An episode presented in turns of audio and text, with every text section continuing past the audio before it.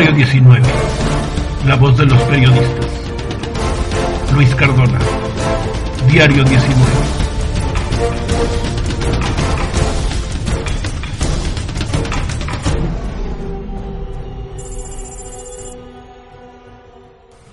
¿Qué tal? Muy buenas noches, estimado auditorio. Los saluda su amigo Luis Cardona, regresando después de varios años, creo que dos, de haber estado por última ocasión aquí con ustedes.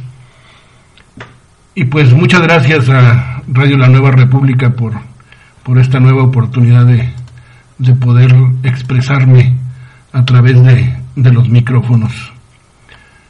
Sin más preámbulo y agradeciendo siempre su atención, les voy a decir que la obra musical compuesta por el artista Raramuri Erasmo Palma forma parte ya del patrimonio cultural del estado de Chihuahua. A partir del domingo 26 de noviembre de 2017, en una ceremonia encabezada por el gobernador del estado, Javier Corral, y la Secretaría de Cultura, en presencia de miembros de la familia de don Erasmo Palma, representados por Jesús Manuel Palma Batista, además de figuras del ámbito cultural y artístico del Estado, por primera vez se realizó una declaratoria de, esta categoría a nivel estatal. Patrimonio Cultural del Estado de Chihuahua. Su designación se debe a la importante trascendencia de la obra que consta de alrededor de 600 piezas musicales en lengua rarámuri, y es que Erasmo Palma fue la primera persona que le puso letra a la música que por cientos de años ha acompañado a esta etnia, situación que le valió el Premio Nacional de Ciencias y Artes en el año 2002. El artista Erasmo Palma Fernández ha sido uno de los mayores representantes de la cultura rarámuri en Chihuahua. Su talento multidisciplinario destacó no solo en la creación de obras musicales, sino en la literatura y la pintura. A un año de su fallecimiento, a través de esta declaratoria, se le rindió un homenaje a su legado artístico y a su incansable trabajo como promotor de las culturas indígenas. En el marco de esta ceremonia se otorgó además el premio Erasmo Palma al mérito literario indígena a la joven escritora también rarámuri, Florester Morales, quien se hizo acreedora de un estímulo económico. No les voy a decir de cuánto, porque en realidad, pues no es mucho, ¿no? Como que los gobiernos no atinan a, a premiar adecuadamente estas prácticas, de, sobre todo en nuestras, en, nuestras culturas milenarias, que están aquí mucho antes que nosotros y, y pues desgraciadamente solo reciben el crédito a su a su incansable lucha por preservar sus tradiciones en raquíticos premios en efectivo. Pero bueno, Florester Morales escribió un cuento titulado Pláticas de mi abuela Elena y con eso se hizo acreedora al premio Erasmo Palma.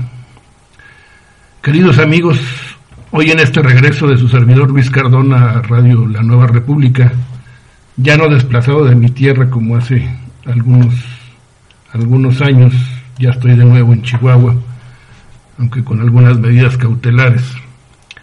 Pero aquí, y por cierto, es un honor volver a esta mi tierra, que por situaciones de violencia, secuestro y amenazas tuve que emigrar, de la que tuve que emigrar, emigrar por seguridad al centro del país. Pero bueno, pasemos a otra cosa, pasemos al meollo. Quiero entregarles esta historia con Erasmo Palma, para que escuchen ustedes de viva voz en un documental que le fue realizado en octubre de 2006, 2016 su propuesta, su, su amor por la tierra, su amor por la música, por la pintura, por la literatura. El documental lleva un nombre sabio, el ladrón de los violines. Ya sabrán ustedes por qué. Pocas veces la cultura rarámuri de Chihuahua tiene la oportunidad demostrarse como en esta ocasión ante tanta audiencia. Y es por eso que quiero ir mostrando a ustedes nuestras raíces de aquí en adelante, en mis entregas, en mis trabajos. Les voy a, les voy a hacer partícipes de todo este, de todo este amor que tiene uno por nuestra tierra. En el exilio no se imaginan ustedes la falta que me hacía escuchar estos acordes y observar la grandeza de la Sierra Tarahumara, ahora tan diezmada por el crimen organizado, como en casi todo el territorio mexicano. Sin embargo, con todo y esta violencia exacerbada, los pueblos nos damos momentos de disfrutar a nuestros artistas. Los dejo con Erasmo Palma, Patrimonio Cultural del Estado de Chihuahua. Don Erasmo es un artista. Que refleja mucho lo propio de esta cultura.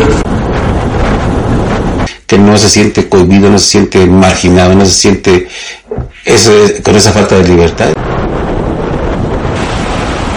Es el primer tarumar que ha salido al mundo exterior a dar a conocer su música.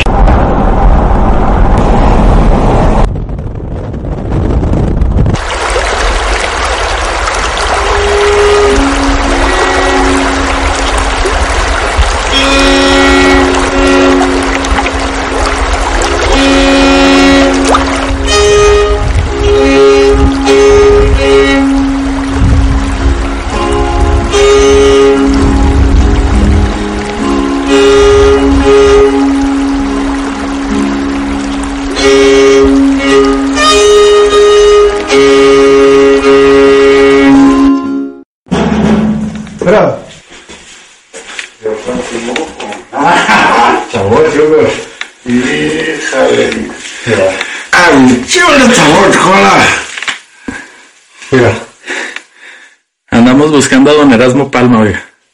Pero no me, no me apunte con la pistola. ¿Y para qué quieren ese viejo? Pues que dicen que compone. No, está loco. ¿Está loco? Sí, está loco. Si hace que compone, pero, pero... ¿no es cierto? No me quieren porque estoy loco, dice. Pero pero si no hay loco en el mundo, no habría alegrías.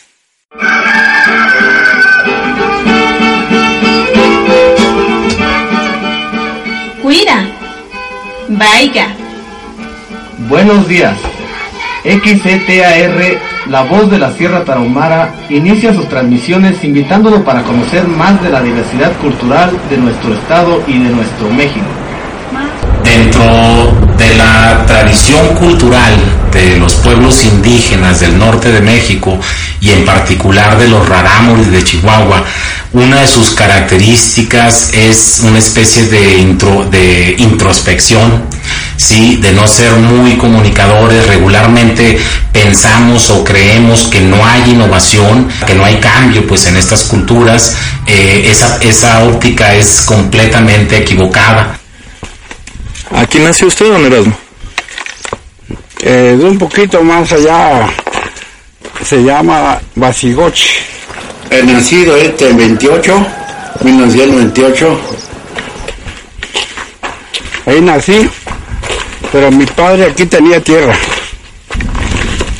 Eh, nos estábamos en, en los dos partes. Aquí se llama Tuchiachi.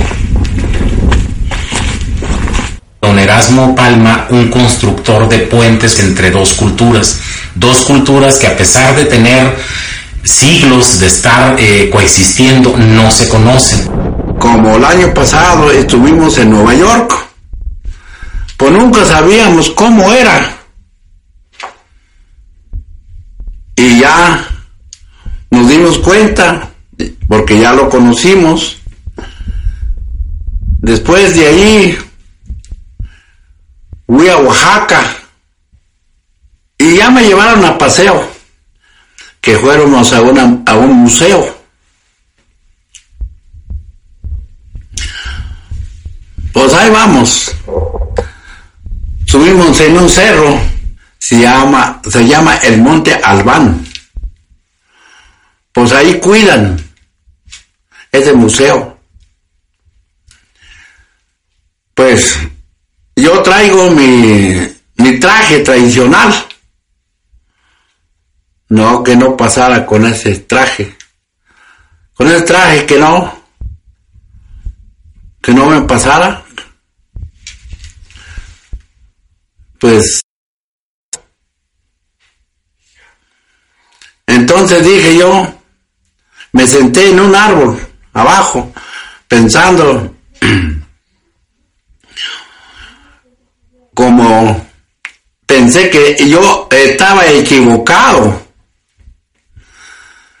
porque yo de coraje hice una canción,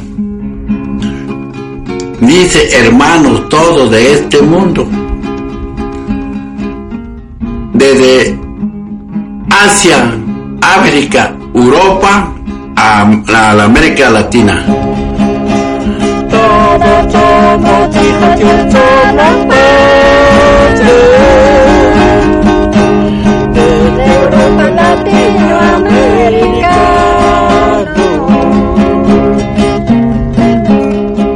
La raza indígena no quisieron cantar nunca.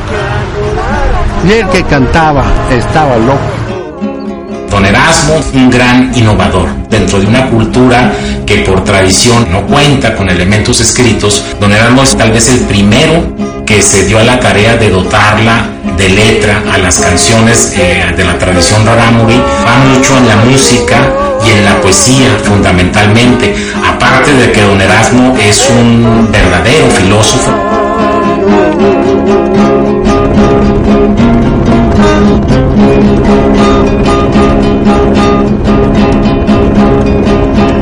Qué bonito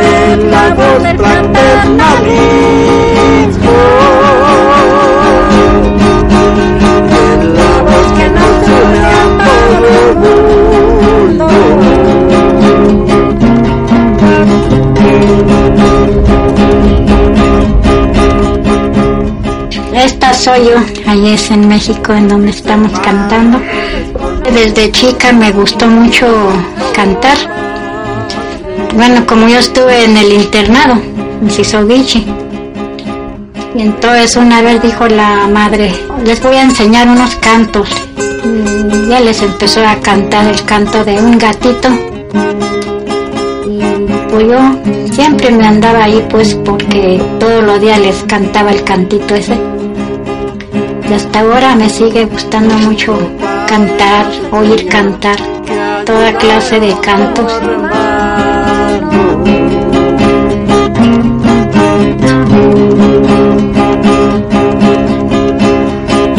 Así le canta que lo estima como hermano.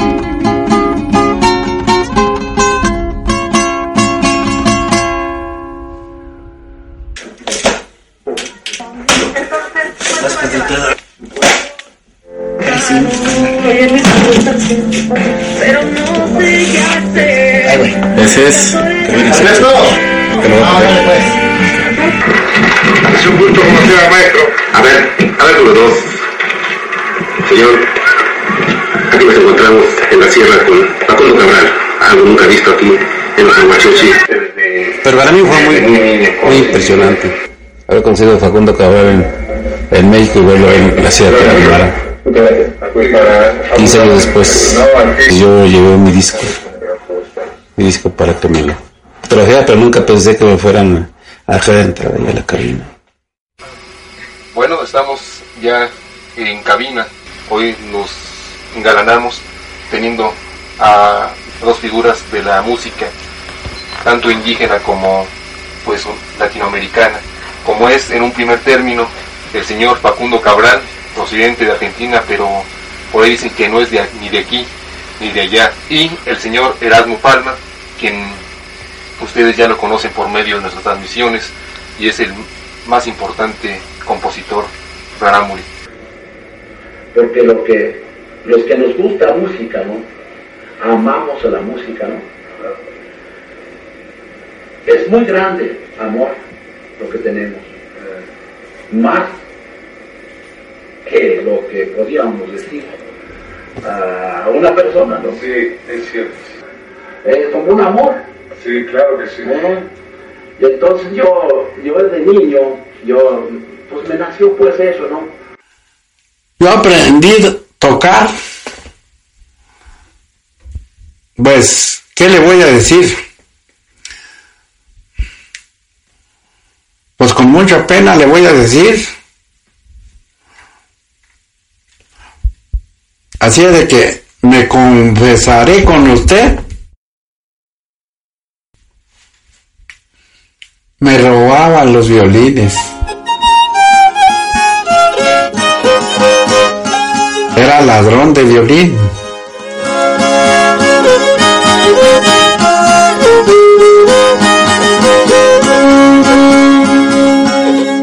Cuando empieza a hablar Erasmo en sus términos, las cuestiones que él dice son cuestiones que él siente, que las, las expresa a su manera y que a lo mejor son las mismas que sintió Facundo Cabral.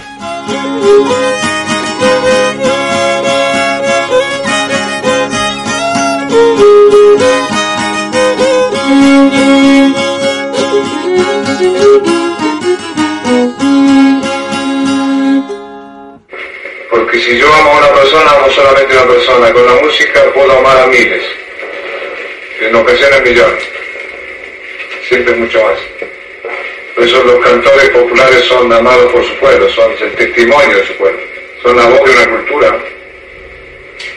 Y como, como.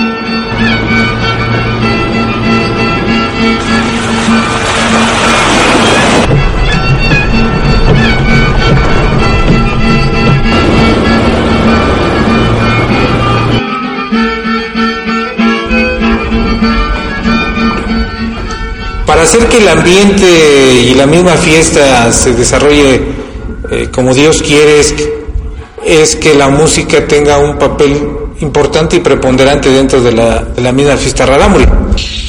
Yo creo que Erasmo Palma valoro mucho lo que ha hecho él, lo que hace él, este, valoro mucho lo que el aporte que ha hecho de la cultura para darse a conocer hacia afuera, como querer retomar este, esa experiencia, digamos, de la cosmovisión propia del Rarámuri, ¿no? De querer ver, de querer encontrar mucho la experiencia de Dios aquí en el medio, en, en el sol, en el viento, en el cielo, en el campo, en el bosque, en el arroyo. Toda clase de planta, lo que nace de la tierra, tienen vida. Y todos los años se duermen y no hay alegría para ellos. Están dormidos. Se levantan a reírse también como nosotros. Si no llueve, no podrían levantarse tampoco. El agua, esa es la vida de nosotros, como de la planta, como toda clase de ser vivientes en el mundo. El agua y la tierra, el aire y el sol, todos son muy importantes. De aquí hacia allá es casi pura zona rarámuri ya. Acabamos de dejar las últimas casas, ya serán casas de mestizos todavía. Pero ya de aquí para allá pura casa. Don Erasmo es un señor que toca el violín y es el primer hombre también que le ha puesto letras a la música. A lo mejor hay muchos otros igual de buenos para la música que él da, pero, pero es el primer hombre que ha dado a conocer su música al mundo exterior. Desde muy niño, pues no tuve estudio. Yo no sé cómo conocí las letras. Yo mismo no, no puedo explicarme y conocí las letras. Escribo a, a paso de tortuga. Creo que es mejor que debe conocer el mundo rarámuri un rarámuri y no gente de fuera. A veces se están dos, tres días y piensan que ya conocen el taromar, ¿no? Y si supuestamente está dando a conocer el mundo taromar, pero a medias o a veces ni eso, ¿no? Nos falta cruzar esa loma que se ve enfrente. Allí se llama Tucheachi. Allí vive Don Erasmo. ¿Cómo se llama,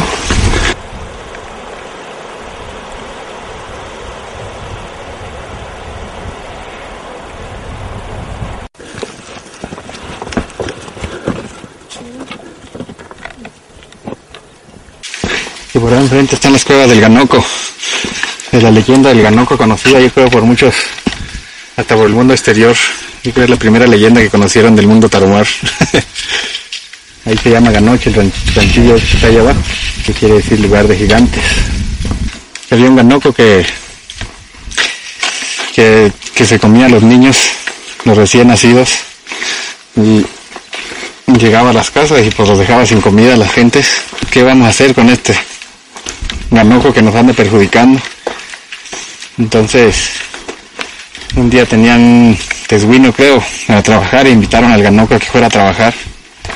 Y les ayudó a trabajar todo el día, pero en la tarde le dieron frijol cocido con, con un cierto tipo de semilla que parece frijol también. Y comió el ganoco y se murió.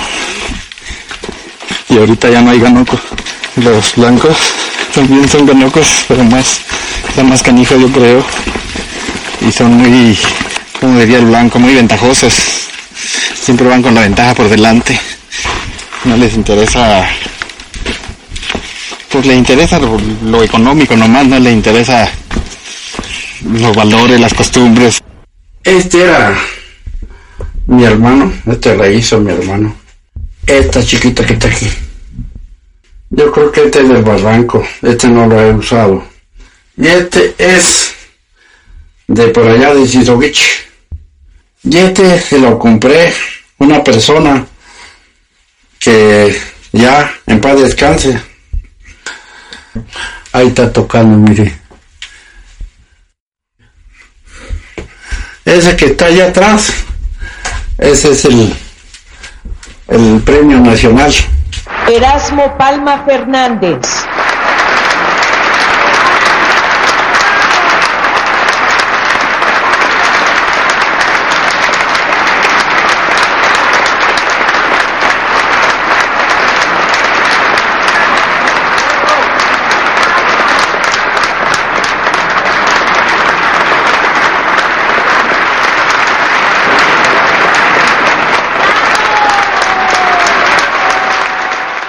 Como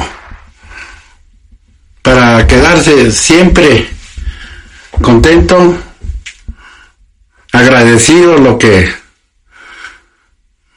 lo que aprecian a uno, ¿no? No, que más allá se alcanza a ver bien tu cheche. ¿Dónde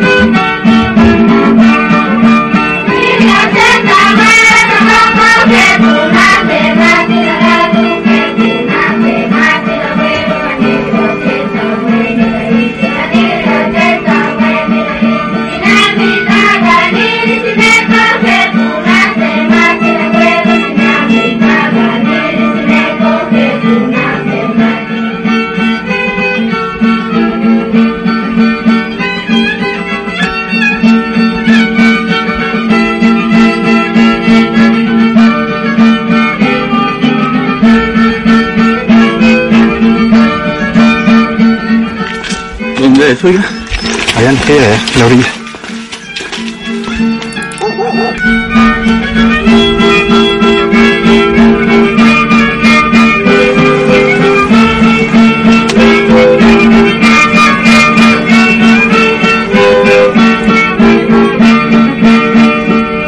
Son las 6 de la mañana con 4 minutos aquí en La Voz de la Sierra Tama. Acabamos de escuchar música de Erasmo Palma, música y su coro originario de, de Norogashi, municipio de Huachoche. Bienvenidos aquí al inicio de transmisiones de hoy, jueves 31 de julio.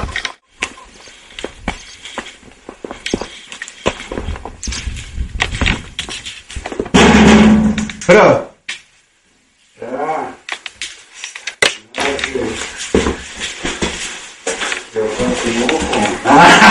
sabor, Híjole. Ay, chico, el sabor, cola. Mira.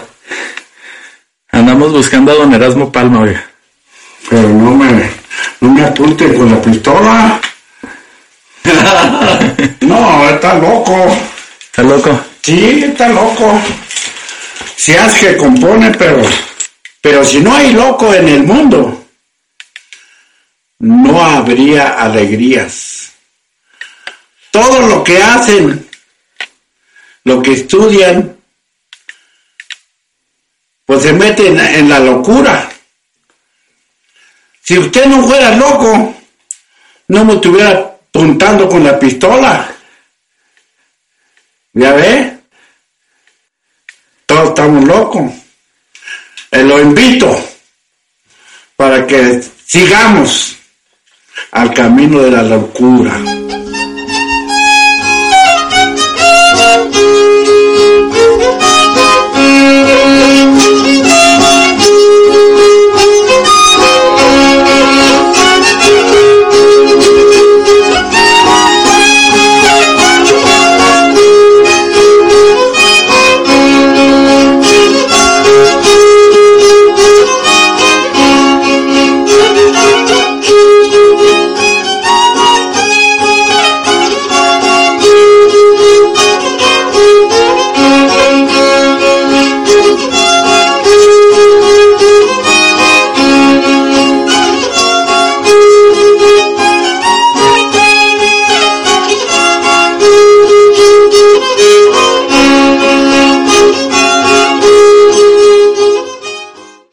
¿Qué les pareció?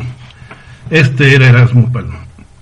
Así, invitándonos a la locura, a la locura de sus sueños, de sus letras, de su imaginación. Patrimonio cultural del estado de Chihuahua. Pues bien, este documental fue realizado y dirigido, de, en fin, todo lo hizo él por Ángel Estrada. Ángel Estrada un amigo mío en lo personal, compañero de hace muchos años en Canal 44 de Ciudad Juárez, se ha convertido en un, en un gran documentalista y un gran amigo de las etnias en nuestro estado. Un saludo para Ángel, si es que nos escucha, mi reconocimiento total a su labor. Y bien, sigamos ahora con Diario 19 y pasemos a otros temas de interés, sobre todo social. ¿Qué es lo que está pasando en Chihuahua en estos días? ¿Qué es lo que sucede en Chihuahua? ¿Por qué Chihuahua está tan mal? ¿Por qué Chihuahua está pasando por una de sus peores crisis económicas? Qué está sucediendo en nuestro estado. Eso y, otras cosas que me gustaría comentarles, las trataré de analizar con ustedes en unos momentos. Por lo pronto hagamos un, un pequeño paréntesis en este cambio de tema para esta segunda media hora. Regreso.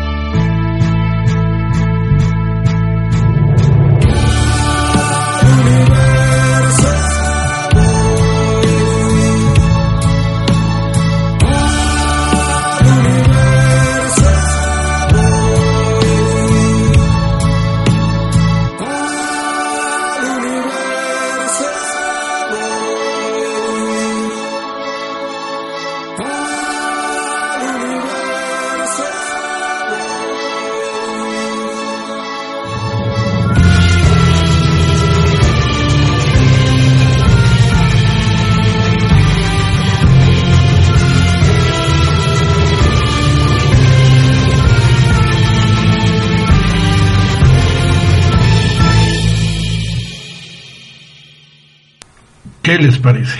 Chuck Moll, viajero del espacio. Está haciendo bastante frío acá en Chihuahua, en Ciudad Juárez. es- está muy frío. Se pronosticaba nieve, no he salido a, a ver si ya cayó, porque hace demasiado frío. En los momentos en que estoy grabando este programa, quiero decirles que la violencia en el estado de Chihuahua ha llegado a límites verdaderamente insostenibles. La noche, durante el día anterior, fallecieron ocho personas ejecutadas. Pero no es tanto ya el hecho de, que, de las ejecuciones, de las muertes y de la violencia.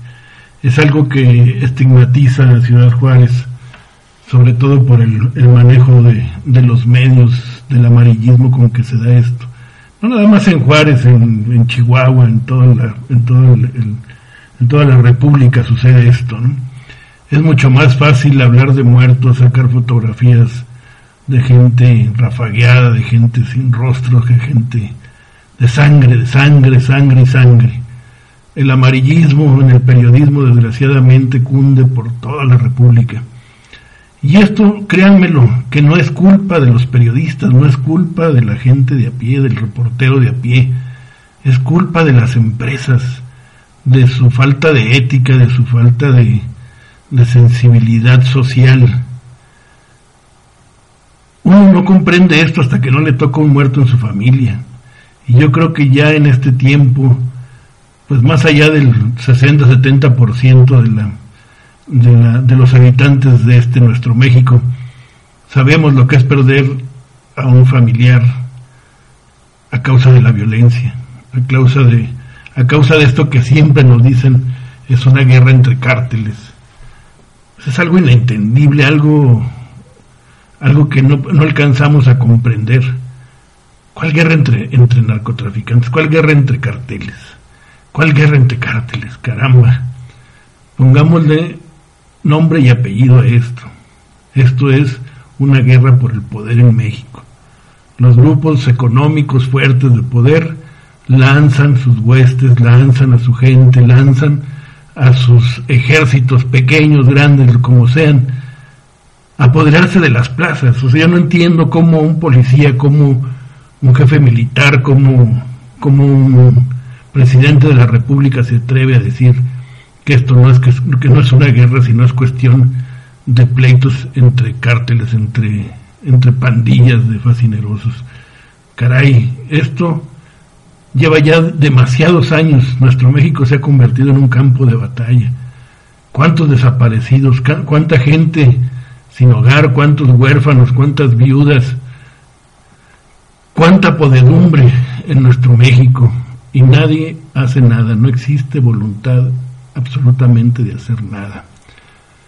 Platicando ahorita de la Sierra Tarahumara, es increíble la violencia que existe allá en Guadalupe y Calvo, en Huachochi, en, o sea, en toda la sierra, ¿no? To- toda esa parte que está pegada a Sonora, pues es, es, es, un- es una guerra, es algo que estamos viviendo y que sabemos que el Estado no puede mantener. Mucho menos el gobierno, el gobierno estatal, ni los municipios, están atados de manos o trabajan para esta gente. Pero lo que yo sí veo, y, y lo digo así abiertamente, no es una guerra entre entre capos como el Chapo, como no sé, tantos que se mencionan, sino más veo, veo más bien un problema de poder, de poderes, de poderes económicos. Yo siento que existen clanes que están peleándose la economía de México. Se están peleando desde los cultivos de marihuana, amapola, los laboratorios de, de cristal y todo esto que es lo de abajo, pero están peleando el poder del manejo de, del petróleo, están peleando el poder del manejo de las armas, están peleando el poder del lavado de dinero. Eso, eso es donde yo digo, eso es lo que está moviendo a México en este sentido. No hay por dónde, no hay para dónde hacernos. No hay Ciudad Juárez nada más con sus 700 muertos ya. no es la República Mexicana con sus más de 60 mil o 120 mil desaparecidos. No es eso. Es esta necropolítica que nos tiene, pero completamente en la ruina. Chihuahua se ha convertido en un campo minado prácticamente. Es imposible dar un paso porque ahí está inmediatamente la violencia. Y no es una violencia generada por los gobiernos o por las por la sociedad, es una violencia generada por grupos muy fuertes económicamente. Porque ¿quién mantiene a toda esta gente con tanto con tanto armamento?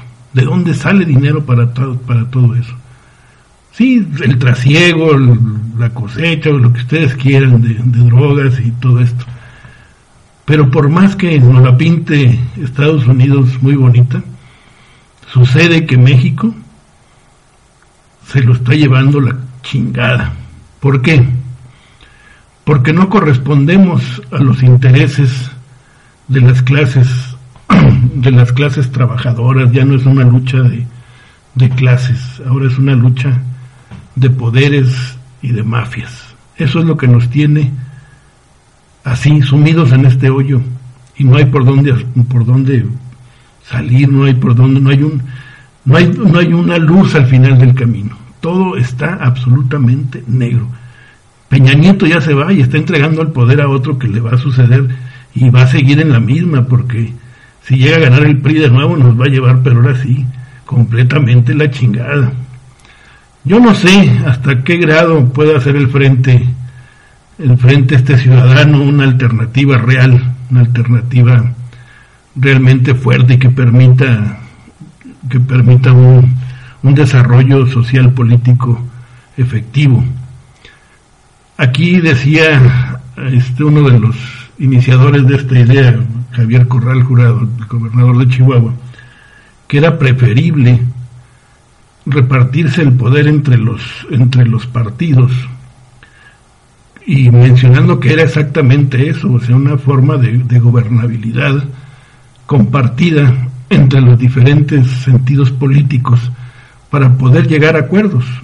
No es una idea descabellada, no, no, no la siento yo así, pero es tan difícil que estos grupos de poder que mantienen la, esta guerra en México accedan a estas, a estas peticiones que no veo por dónde el Frente Cívico pueda hacer algo. Y la guerra esta que traen ahora contra, contra líderes de Morena, contra Andrés Manuel López Obrador, pues es para bajarle el rating, ¿no? Y esto es de, de, todo, de todos lados. Digo, yo he visto ahora estas declaraciones sobre las que se, se ha hablado tanto y se dice tanto, y de un lado dicen que no dijo y del otro lado que sí dijo sobre la amnistía a los narcotraficantes. Pero yo siento que Andrés Manuel está observando esto que yo les menciono.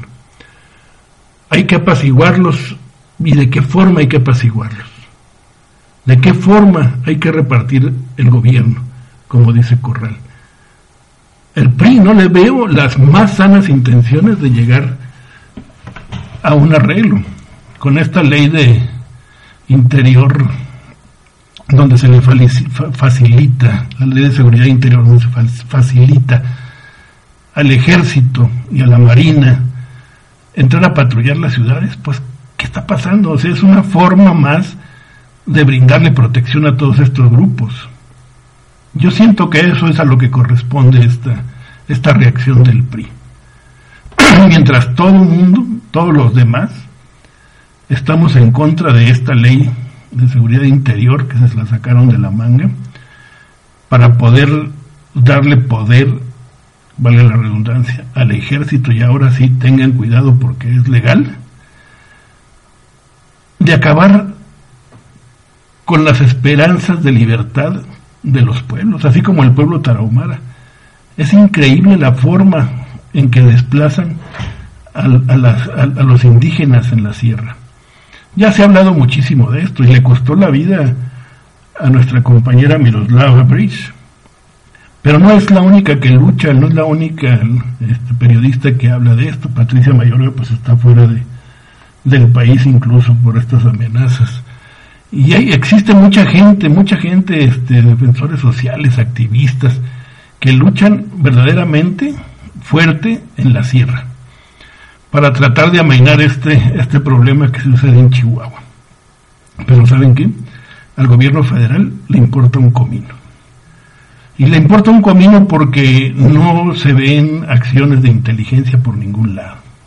Las bandas entran y salen desde Sonora, Sinaloa, o van desde Ciudad Juárez y se pelean y hacen escaramuzas, matan 20, 30 cristianos ahí. Pero la gente, la sociedad, la comunidad, las comunidades de la sierra son las afectadas. ¿Cómo está viviendo esta gente ahí? No se imaginan ustedes las condiciones en las que viven. Pero en fin, ¿quién dará una luz en el camino en este sentido? No lo sé. Lo que sí sé es que hubo alguien que detonó esta mecha, alguien que, que a sabiendas de lo que estaba sucediendo le echó más leña al fuego y saqueó al Estado. Y ese alguien se llama César Duarte. Todas las acciones que llevaba a cabo César Duarte iban encaminadas a empoderar a estos grupos delictivos. ¿Con qué objetivo? Pues con el único objetivo de mantener con la narcopolítica las posiciones que ganaba el PRI, las posiciones de su grupo de poder, grupo de poder en, el que desafortunadamente no nada más hay priistas, ¿eh?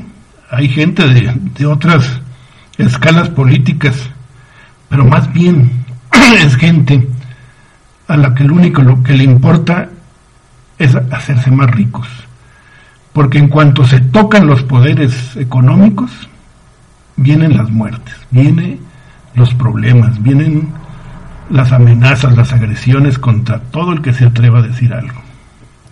En fin, este problema que vivimos en Chihuahua tuvo un origen y ese origen está prófugo. Y la Procuraduría General de la República no hace nada por traer a César Duarte de los Estados Unidos.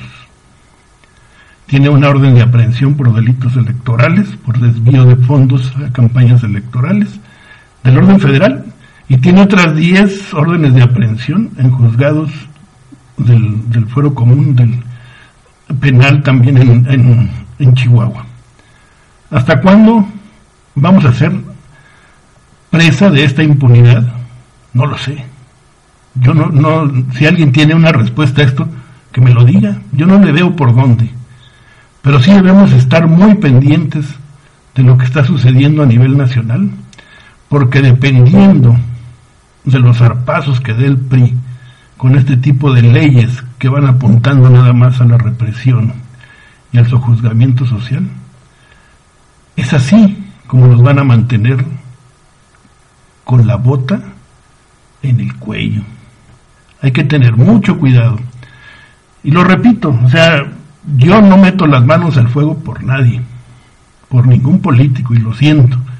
Yo no pertenezco a ningún, a ningún partido político.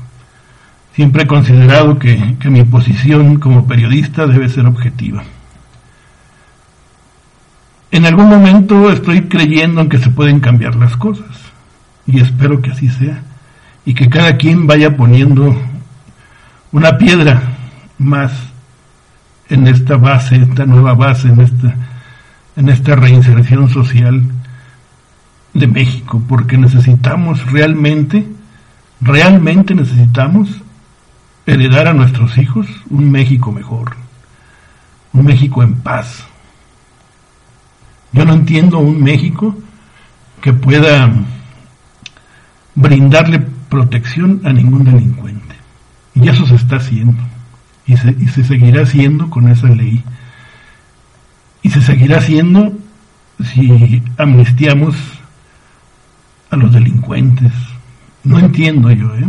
No sé hasta ahorita cuál será la mejor propuesta y si esa propuesta, que sea la mejor y por la que vote el pueblo de México el año que entra, nos lleve a tener una nación en paz, un país que se convierta en un eje productivo en el mundo, un país en el que podamos salir a la calle sin temor a que nos maten o tener medidas cautelares como es mi caso, O estar esperando simplemente con la puerta abierta que vengan y rompan la madre. ¿Sí? Nos da miedo, nos da temor. Obviamente todo el mundo tiene miedo de morir en la calle. Pero cualquier bala perdida, de esas que tiran en masacres como la que sucedió ayer, donde mataron a seis personas en, un, en una vulcanizadora o en una desponchadora, como se dice en mi tierra, en Ciudad Juárez, no me deja más que pensar que esto huele a imposible. Bien, pues por mi parte es todo el día de hoy. Espero que las cosas vayan fluyendo mucho mejor en las siguientes semanas, las que me toque participar los jueves a las nueve de la noche. Y poder estar con ustedes en temas diferentes, temas que nos atañan a todos. Por lo pronto les doy las gracias a la Nueva República por esta acogida que me dan de nuevo y les, les pido que visiten nuestro sitio diario19.com. Estamos a una semana de cumplir cuatro años ya en, en, la web, en internet, algo que, que todo el mundo apostaba que no sería un proyecto real y que afortunadamente continúa. Les pedimos su apoyo ahora para unos donativos que necesitamos para este programa, para este programa de radio. Tengo la intención de entrevistar bastante gente y pues de repente hace falta algo de, efectivo para poderse movilizar. Eh, desafortunadamente no nos ha ido muy, muy, muy bien en, en cuestión económica y solicitamos su apoyo en ese sentido nada más para las cuestiones como gasolina o como no sé pues cuando vamos a entrevistar a alguien tenemos algunos pequeños gastos. Todo con el afán de, de poderle informar a usted y de estar aquí con ustedes y hacer el programa que a ustedes les gusta. Se los agradezco mucho. Su amigo Luis Cardona Visiten diario19.com, por favor, diario19.com. Por ahí está el, el, menú de donaciones donde si ustedes nos hacen el enorme favor, se los agradeceremos mucho. Muy amables, pásenla bien y los dejo con esta, con esta canción de 1970, La Revolución de Emiliano Zapata. A ver qué les parece, escúchenla. Apenas tenía 10 años yo. Gracias, buenas noches.